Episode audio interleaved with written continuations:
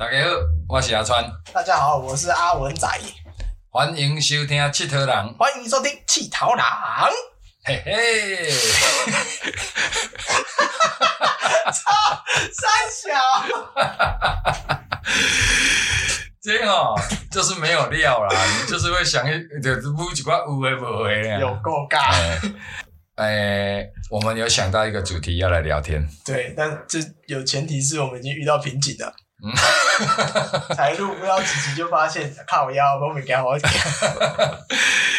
呃，我我们前面已经有录两段，对，一段就是纯粹聊天而已，对啊，因为没东西聊，不硬聊不是不是没东西聊，是没有想到主题，嗯然后就想说啊，算了，没有主题就给他聊下去了。结果聊下去，话很公，嗯，真的不行啊。好像言之无物，对，哦，就把它停了。哎，突然就想到聊茶碗，嗯，哎，好像可以哈。OK。哎，结果茶碗一开始聊得蛮愉快的，蛮那个歪了，啊，尾啊个歪了，我讲讲个正地去啊，所以我决定吼，迄两重录，百个重录，重录，都重来，都重来。放弃，对，我们重新来跟大家聊聊茶碗。嗯，啊，这个应该说什么器具吗？器皿嘛，算吧。啊，哦器皿啊，哈，茶碗这件器皿哈，为什么会想要聊茶碗这件茶茶器哈？嗯，因为我我个人的看法是这样哈，其实经我手贩售出去的茶碗也不在少数啊，但是我其实心里面不止我心里面啊，其实也有一些人跟我反映说啊，我们台湾人的喝茶习惯其实是没有习惯用茶碗的。是的，是的，是的。那啊，你若卖遐济电话，敢有遐侪人咧买电话，敢有遐侪人咧用电话？哦，他们在质疑我，不是说质疑啦，就是发起这样的呃质问啊。哈，其实我之前也都跟很多调理家聊过这个，请教过这个问题。那我后来就有总结出一些我的说法，嗯哼，我我这样说是比较保守了哈，呃，总结出我的说法，因为毕竟我要考虑到贩售的问题嘛哈，嗯嗯，所以这个说法当然就是让大家可以比较接受，但是事实上，呃，每个陶艺家对于他的这个看法不同，我才得跟阿文聊这个话题，让大家来评估这件事情。那我的说法是这样的哈，第一，因为茶碗的器型大小，它更容易展现技法、釉色，然后它完成以后摆放在你的空间里面，它的气势是胜过杯子的。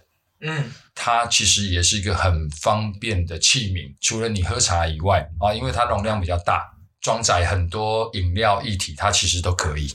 我用这样的方式来传达给消费者，但是我我这个说法很笼统嘛，所以我跟阿文想要来讨论，为什么明明台湾人的饮茶习惯是少用茶碗的，但是多数的陶艺作家都会制作茶碗，而且不在少数。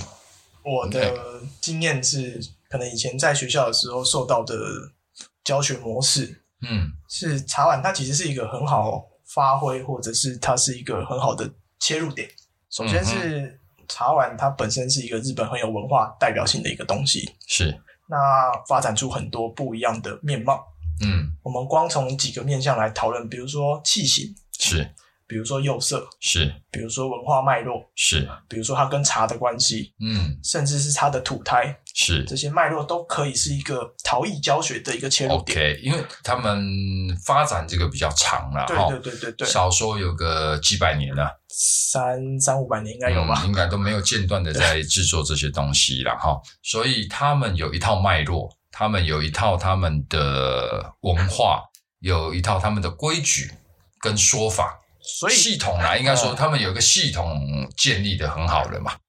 那台湾目前还没有，就是说从开始陶艺创作以来，我们不要讲以前的外销品这些了哈，真正陶艺家在创作这些器皿，其实它历史是没有几十年的，历史是比较短的，所以这个脉络系统可能没有建立的像日本那么完整。但是就像你说的，它是一个很好的学习的载体。是的，是的，是的，不管它器型大小、技巧的发挥、釉色的表现，都是一个很好去发挥的器型。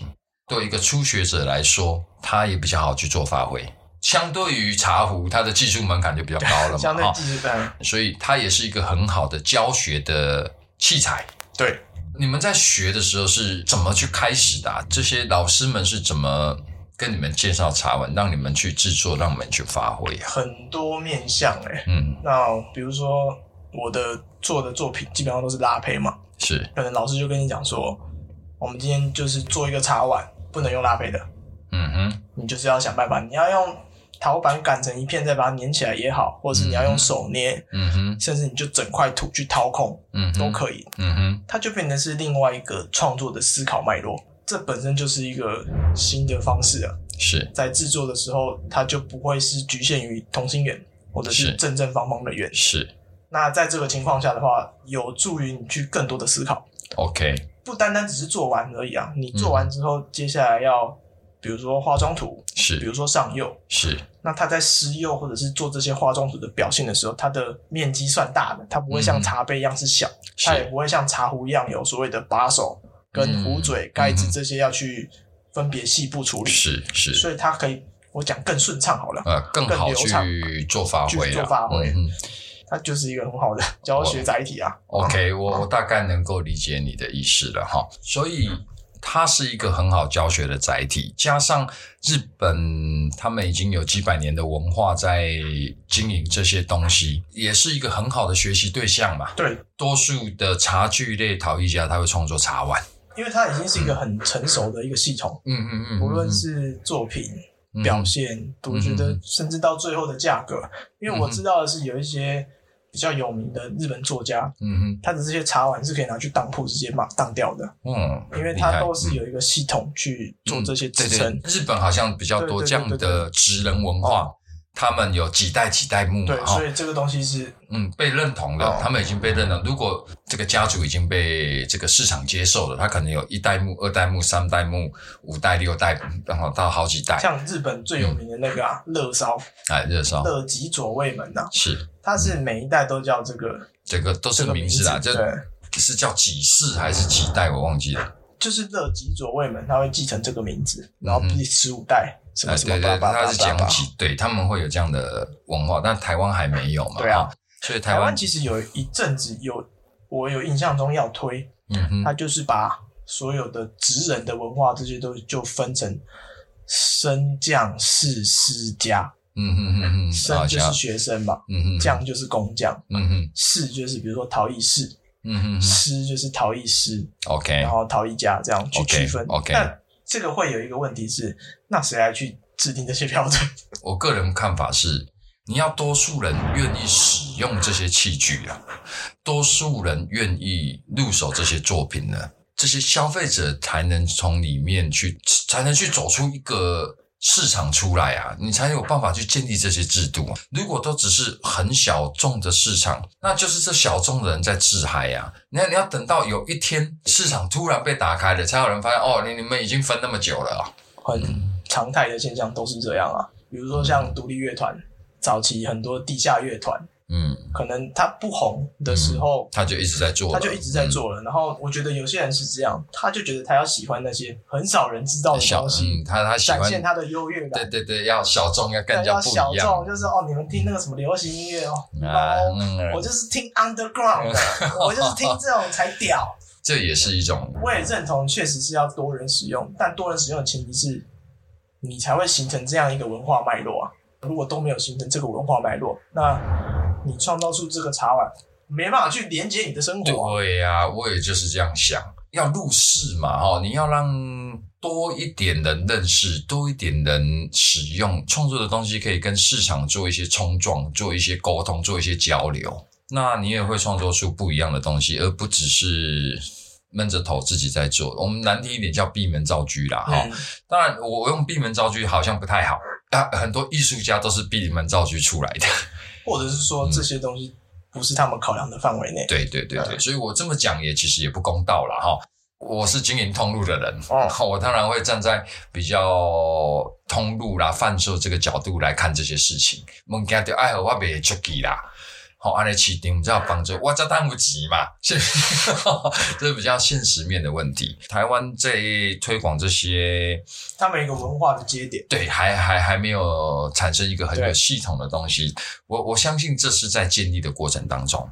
我们说真的，台湾的陶艺，我们有聊过，这个开始以来大概就这三四十年的时间，差了不多吧50年，嘛哎，了不起五十年，而且前面都有更困难了，光光探家的是问题啊嘛。好，那到现在二零二二年的，大家慢慢会去追求，那这个顶多就是两代，对啊，那第一代要个不不修了呀，可能台湾需要在更长的时间。啊，那慢慢的让大家认识，让大家接受了。那陶艺家很辛苦，但是陶艺家既然走了这一行，我们要更为了未来着想了哈。是不是慢慢的可以有这些很系统的东西，然后慢慢的一代传一代，也许是师徒制，也许是你刚刚讲的那种制度，也许国家单位可以考虑有更好的系统来辅助，譬如说人间国宝，嗯，哦，大陆有推非遗传人嘛，那台湾还比较没有这类的东西在经营。嗯，当然，大家都知道这就是市场性的问题，就这件代志投资报酬率啦，对，无钱赚啦，所以无人要做啦。啊，大陆市场遐大嘛，十几亿个人口嘛，所以他们做这件事情是对整个市场有帮助，大家有机会可以靠这个赚钱，所以大家会去支持。那台湾市场没有打开，所以我才会以我的立场，以我的角度，我希望市场会使泡开啊，哦，侪人要买啊，侪人要做啊，这市场才建立得起来啊。好，茶碗我们刚讲到说，它是一个很好的学习的载体嘛，嗯，它是一个很好去发挥的东西。其实像我在直播上，我在跟消费者介绍也是这样介绍，制作茶碗的陶艺家不少。对啊，啊，基本上，大家都会做了，基本上大家都会做。那有一些刚入门有在喝茶的朋友，茶碗对他来说不是一个习惯的器皿，那我必须去让他们理解它好用在哪里，被观赏的价值在哪里。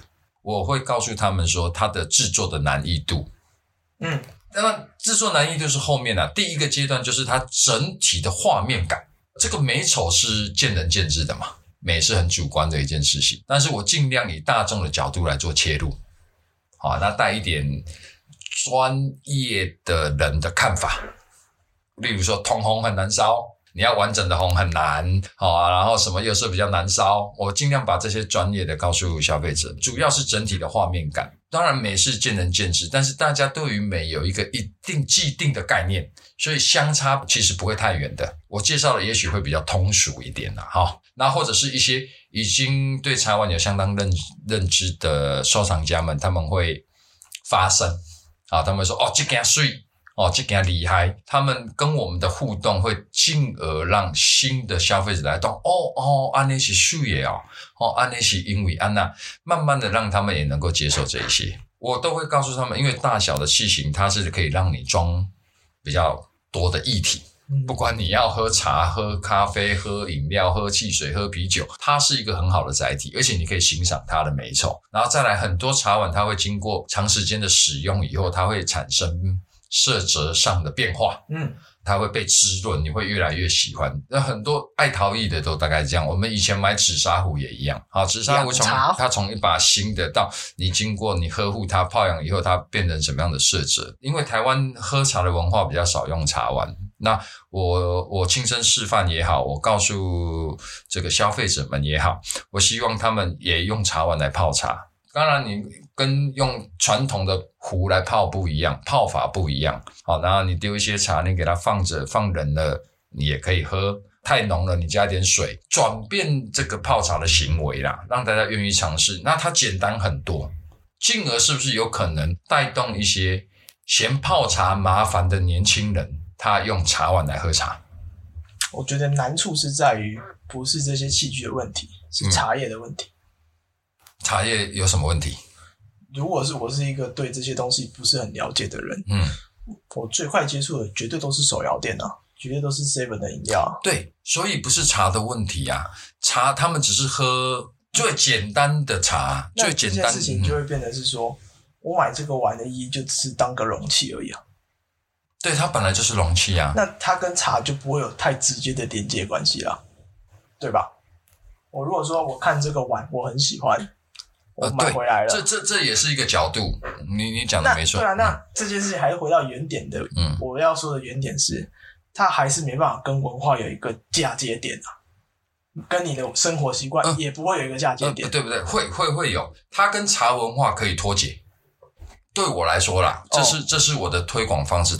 茶碗这个样的器皿，你有没有发现？我后来把它叫掌中，嗯，掌上型的茶盅，掌上型的一个器皿，把它叫掌中。我不要让它跟茶连接在一起，它就是一个没有把的马克杯啊。哦、它就是一个比较小只一点的茶碗呐、这个问题点是在于，在推这些东西的时候，我觉得有点太讲究，说它一定要跟茶文化有连接。没有把它跟茶文化有太大的连接，因为我一直奉劝大家可以装装载其他饮料，但是现况不是哦。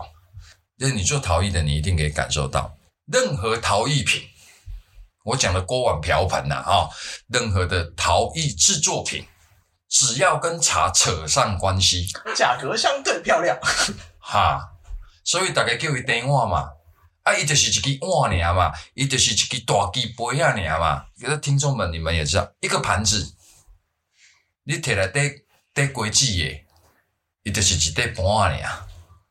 啊，你若摕来放底锅，伊叫做浮尘，对啊，啊，浮尘就较好给。哦，这个现象其实没有很好，但是这是市场的求生机制嘛。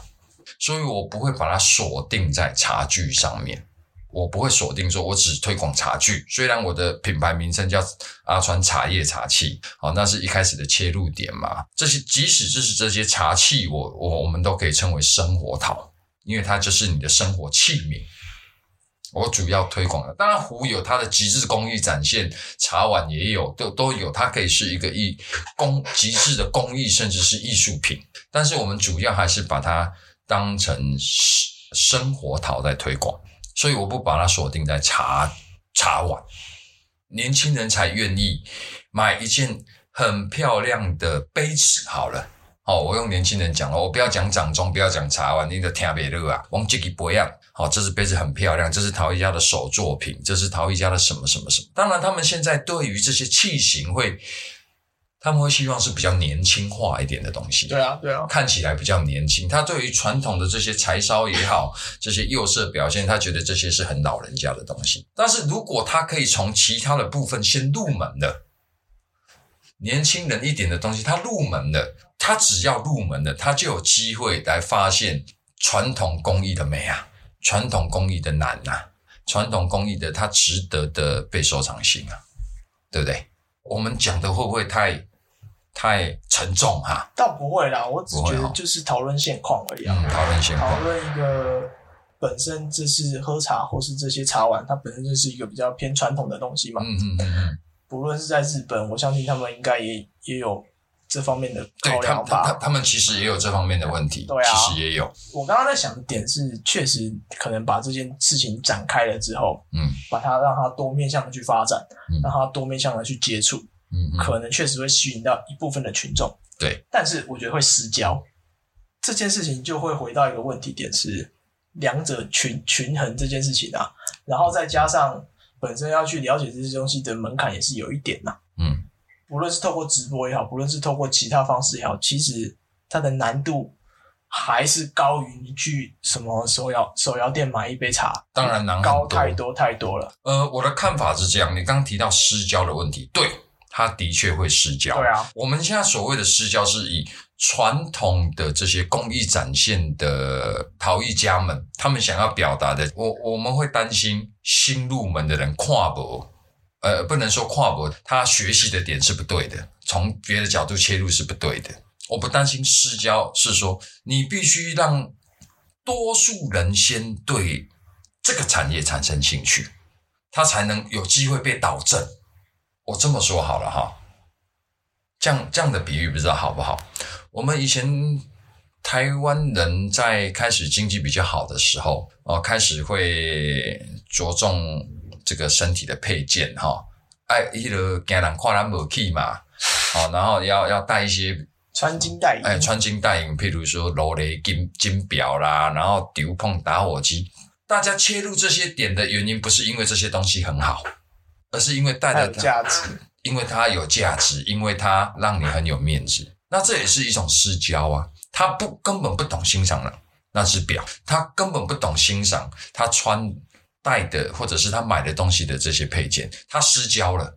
但是慢慢的、慢慢的，再透过多人愿意接触，这些人自然就是我讲的蛋挞效应啦。嗯我说我不担心蛋挞效应的原因是你，你市场一下子有蛋挞效应，这么多人挤进来的，挤进来了以后，里面一定会有部分人他是往上走的，他是走到正确的路线的。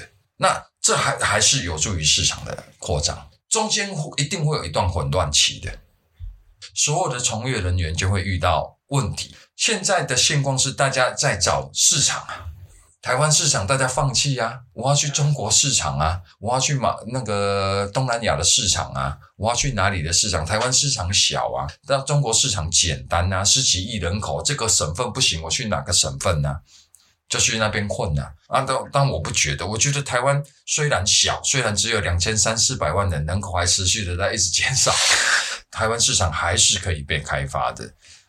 本地人应该可以先懂得本地人的东西，然后你觉得对的东西，应该先推给在地人，让在地人理解，我们才好推广到其他地方去。这是我个人的看法啦，会不会太沉重？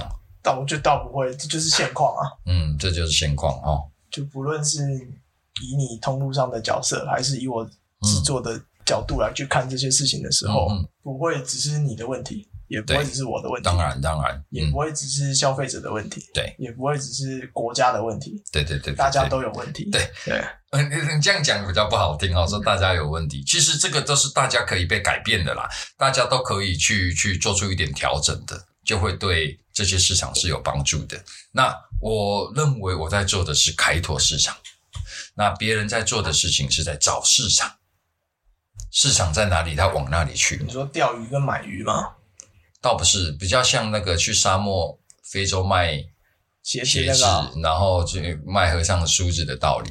而台湾对很多陶艺圈子的人来说，就是陶艺沙漠，很难推广的开。那所以我们就往这个大陆去，哎，真的哎，我自己在做这一行，嗯，我也都觉得这真是一个蛮难推广的东西对啊，。这它的确是很难推广，所以大家选择做简单的事情，就是把这些东西，哎，反正台湾人也看不懂，大陆人也看不懂，然后去大陆就是台湾的就好像比较好，他去找那边比较简单的市场去卖给他们，又或者是台湾人也看不懂台湾人的东西，啊，但是日本来的就比较好，所以他们从日本买回来卖给台湾人，现况是这样吧？嗯对我，我现在是在批评，对，但是现况的确是如此。这不算批评吧？哎，我讲现况嘛我陈述事实。那明明台湾就这么多陶艺家、陶艺工作者啦，哦，不要说大家都陶艺家，说陶艺工作者比较容易说服人。台湾明明这么多陶艺工作者，台湾明明有一些店家在做贩售，哦，那么多陶艺家他们有自己的工作室，但是大家都是比较看重的是大陆市场，台湾市场没有人要打开，因为太难打开。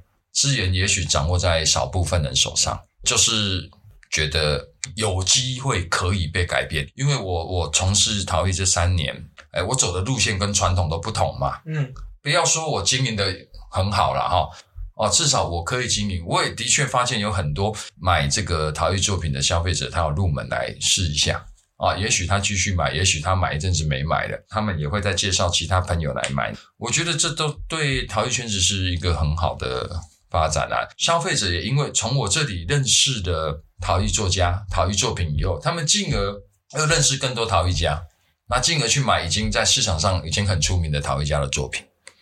太多这样的例子，所以我敢说我在推广啊，所以我在说我在开拓市场啊，我做前面的冲刺的动作，后面陶艺圈子可以收割的啊、我也许这样讲比较臭屁啦，哪位消费者他进而买了更好的客户名单嘛，我都可以讲，这些消费者原本没有在买。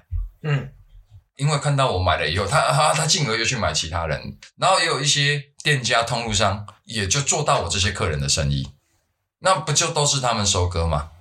这些不都是对市场有帮助的事情吗？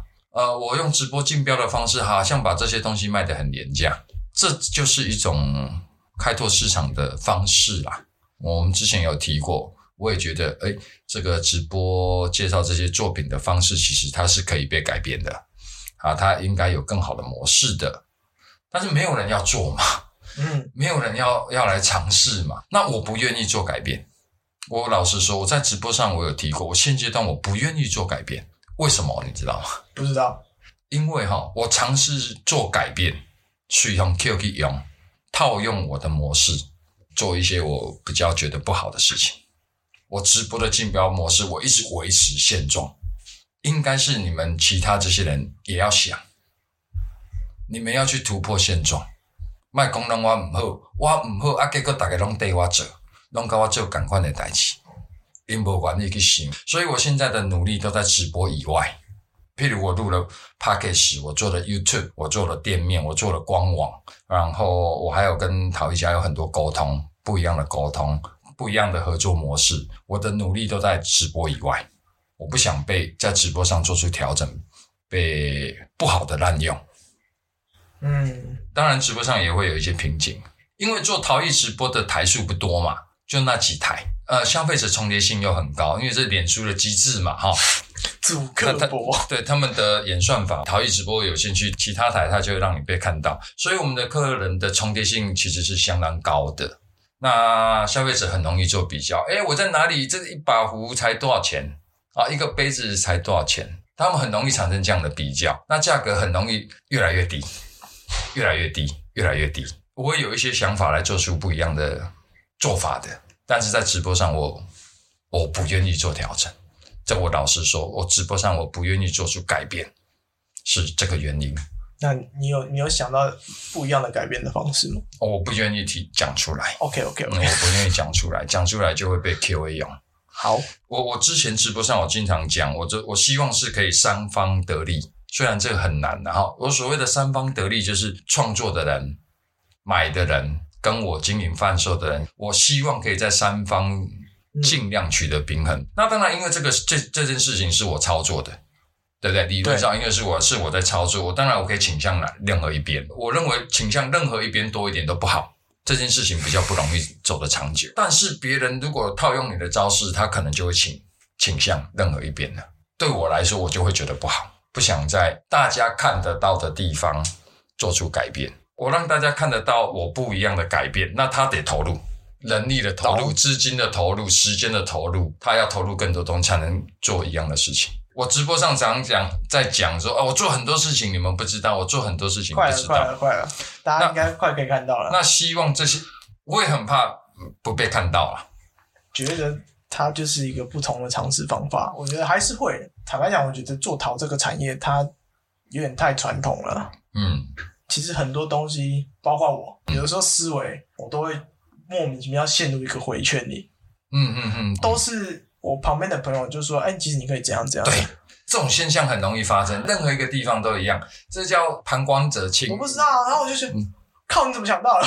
对啊，其其实你就是在那圈子里面自己兜，旁边的人看得很清楚的。对啊，但这个圈子是。你如果没有一个外力去引入的话，你根本走不出来啊！我有点，你就是走不出来啊！我我有点就是这样的现状，因为我在做陶艺直播之前，我也不是陶艺圈子的人。我做了陶艺直播以后，我根本没有在思考逃逸圈子是怎样的模式啊！我根本也不知道他们过去是怎么贩售的。优点就是因为你没有思考这些东西，所以你才没有这些框架。对，我没有框架。但是缺点就是因为你没有思考这些东西，所以你会被骂。对，所以我被排挤。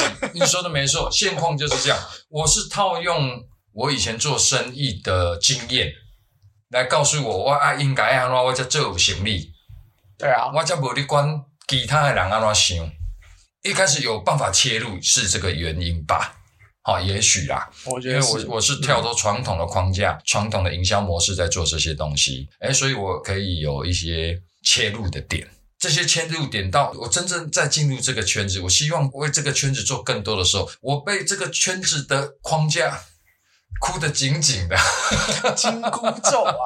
真的是哭得紧紧的。我直播上也常常在那边靠背啊，常常在那边抱怨啊，啊，恁拢想不开啊，恁拢啊那啊那，这其实嘛，我都怪别人了。我我现在比较认清，我只能一点一点一点的传递，一点一点的去做调整。太大步，我太急，对大家都不好。对啊，嗯，我在直播上不变革，我先维持这样的模式，我必须说服原来的人，请你们给我机会，请你们相信我，然后一点一点的尝试，然后把好的结果让他们被看到，带入新的模式，例如像 Pockets，例如像 YouTube，例如我的官网的经营模式，未来店面它打想要呈现的模式，也许都会比较新一点，然后慢慢的让更多新血可以加入，让传统的可以哎接受。接受传统的多一点，啊，慢慢慢慢的去去做出调整。嗯，过程当然不轻松，过程当然很辛苦，但一定辛苦啊。但是至少我现在还能够维持运营嘛，只要能够维持运营的情况下，我都愿意做。讲过了，我都快五十岁了，很多事情看得比较看开哎鬼气啦，就是说外边喝呀啦，二三十岁都只想发财啦。做什么事情能发财？当然现在也想发财，但是现在比较能够认知说，在我的能力范围内，我做了什么事情，内心的成就感跟满足感，其实应该要大过于财富的啦。我这么做其实也有帮我带来一些经济上的帮助嘛。事实上是有，别在跟我拢无趁钱，还得白菜啦。我我开始我冇趁钱，我冇法度请员工来搞做这，哦啊，较早租金拿袂起，今嘛拿袂起。啊，甚至有，然后换一台较大台车载宾那再回，但是我没有急着把我我我创造出来的这些物质拿去挥霍，哎，我我做了更多的投资在里面，我希望可以有更长远的路线。其实这中间的成就感真的大于你这个月赚了多少钱。有的人会讲我操亏啦，比如说阿文你啊，嗯，入了这一行，如果没有这些通路，你如果只靠传统的通路，你可能。港口这挂吧，我现在在做 seven 啊，或者是说，呃，有一些做的比较久的陶艺家，通路一直没有被经营的很好，其实他们都很难熬的，然后或者库存很多。那经过我们直播介绍，哎，这些作品终于来消费者手里了，那他们也换得了一些艰辛，稍微解决他们的困境，让他们有余力去创作更多东西。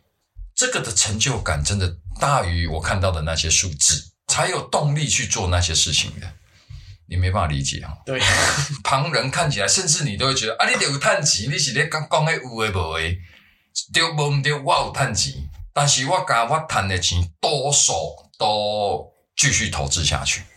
我的理解方式叫做，我就继续把我赚的钱拿去试幼药。诶，差不多呢。系啊，别人会说啊，你嘛是为着你未来你家己好啊，无你爱饲啊。哎，对啊，无你来做咧。嗯，我至少还阁做因无关系做咧。对，我至少还你做因传统无关系。哎，你讲了安尼嘛有道理。对啊，至少我阁愿意饲咧。系啊，我无去买一支罗咧，我也无去换一台美林的面炉的无咧。我开土换一台土塔尔。歹势，我有买酒啦。对伊酒啉较济尔，我拢无，我拢无开，我即摆真正拢无开销呢。我一个月开啊济钱，拢开喺公司诶呢。厝内拢阮某较开比我较济，阮某比我较好趁钱呢。嗯，啊，你讲咁好，无啦，伊足含蛮趁，伊拢无趁钱，拢我咧饲鸡，伊拢咧饲会顾囡仔尔。这不是男女平权的吗？对，其实是很很很鼓励平权的啦。有认识我老婆的都知道了，我超级尊重女性的，因为我以前也不是呢。我这个年纪很多就是比较传统教育教出来的，比较沙文一点，比较大男人主义。沙文。